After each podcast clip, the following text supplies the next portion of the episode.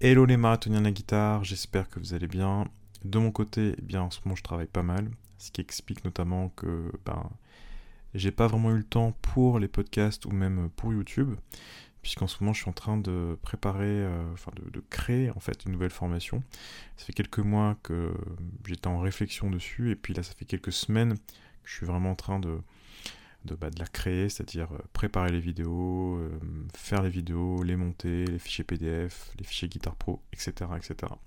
J'ai aussi rajouté un nouveau module dans une formation, la formation Fondation numéro 1, qui parle des arpèges. Donc si vous êtes inscrit à cette formation, jetez un œil, vous avez un module sur euh, le rythme et sur la, le, travail, on va dire, pour se repérer dans une grille en fait, pour pas se perdre dans euh, l'improvisation sur les changements d'accords.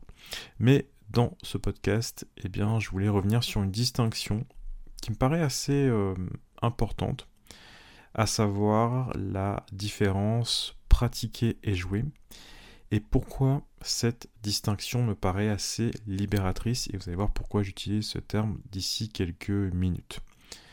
Donc vous avez sûrement déjà entendu parler de cette distinction, grosso modo, on a la partie jeu, donc c'est la partie euh, performance, et puis on a la partie pratique qui va donc faciliter la performance. Par exemple, euh, si je, travaille mes gammes, bah c'est pour plus facilement jouer après. Si j'isole et que je ralentis un passage par exemple, c'est pour ensuite pouvoir le jouer à tempo.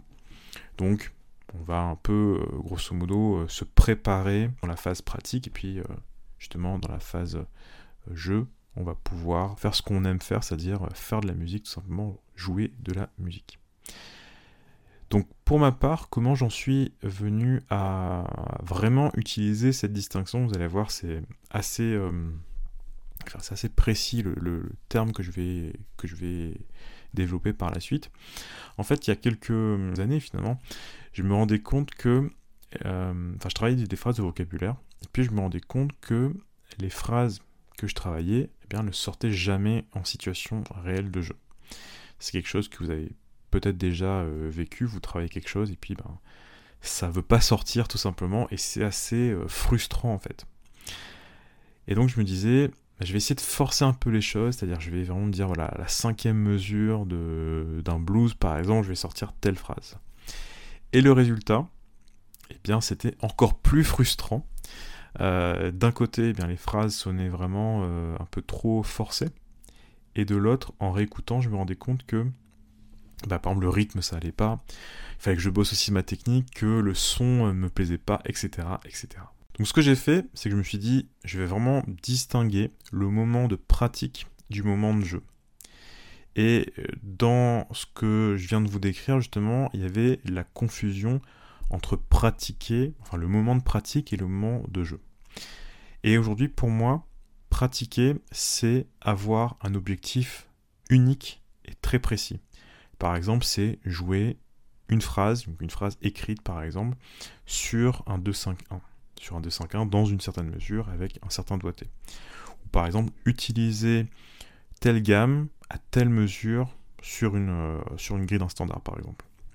Ce qui fait que maintenant, quand je pratique, du moins, j'essaye de, de le faire, de faire euh, comme ça, eh bien, j'oublie en quelque sorte le reste, et mon seul critère, qui m'indique en gros si, euh, si je, travaille bien ou pas, eh bien c'est est-ce que j'ai joué cette phrase, est-ce que j'ai utilisé cette gamme, est-ce que, est-ce que j'ai atteint en fait l'objectif précis que euh, je cherchais à atteindre, et j'oublie euh, en quelque sorte le reste, c'est-à-dire le son, euh, même le rythme. En quelque sorte, faudrait pas, mais en tous les cas, je porte pas mon attention sur, cette, euh, sur ce point en question.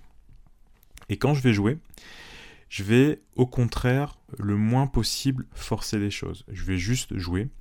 Et si je remarque par exemple qu'il y a un passage qui doit être euh, bossé, eh bien je le note. Généralement, je le note vraiment euh, sur papier. Et à la séance suivante, bah, je pratique ce passage. Mais par contre, quand je joue, eh bien, j'essaye d'être le moins possible dans le jugement. Je me contente de jouer, d'écouter et puis de profiter tout simplement du, euh, moment de jeu, du moment présent. Donc si je devais résumer, grosso modo, pratiquer, c'est aller en quelque sorte vers la musique, jouer telle phrase à tel moment, entre guillemets, euh, forcer un peu les choses, en tout cas aller, aller de l'avant. Par contre, jouer, c'est laisser la musique venir à soi, ne pas forcer les choses, justement. Et le résultat de tout ça, eh bien, ça libère. Ça libère, c'est-à-dire que quand vous pratiquez, le critère et l'attente, eh bien, sont deux éléments très précis, très déterminés, et grosso modo, le résultat, il est quasiment binaire, c'est-à-dire, je l'ai fait, oui, non. Et il n'y a pas ce côté émotionnel aussi, ou ce côté, euh, ce côté où il y a tellement de choses à travailler qu'on ne sait pas par où commencer, où on est un petit peu perdu, on se dit, quand est-ce que je vais euh, pouvoir euh, faire tout ça en même temps, c'est beaucoup trop. Et quand vous jouez, eh bien, vous profitez de l'instant en fait. Vous profitez du moment présent et vous n'êtes pas dans le côté réflexion, dans le côté analyse des choses qui, lorsqu'on n'a pas cette distinction aussi clairement euh, défini, eh bien ça peut sur le long terme un petit peu, un petit peu miner le moral. Euh, et donc ça, ben voilà, vous savez, hein, quand on est frustré de ne pas arriver à un résultat, ça je pense que 100% des musiciens euh, l'expérimentent, alors à plus ou moins grande échelle ou proportion, mais voilà, forcément un moment on est un peu frustré de ne pas arriver à, à un résultat qui nous plaît. Et je pense que justement cette distinction, ça permet de créer un bon équilibre, justement, euh, de sorte qu'on ne soit pas trop investi, euh, du moins trop émotionnellement, dans sa séance.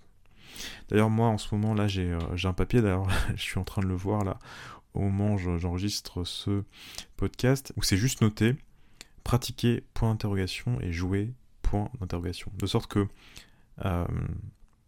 à chaque fois que je, prends la guitare et que je, vais commencer ma séance, eh bien, je sois vraiment dans le bon, euh, la bonne intention. Et euh, parce que voilà, une fois qu'on a compris ça, bah, il faut pouvoir l'appliquer et on n'est jamais à l'abri euh, de retomber dans cet écueil et dans la confusion des deux, et moi le premier.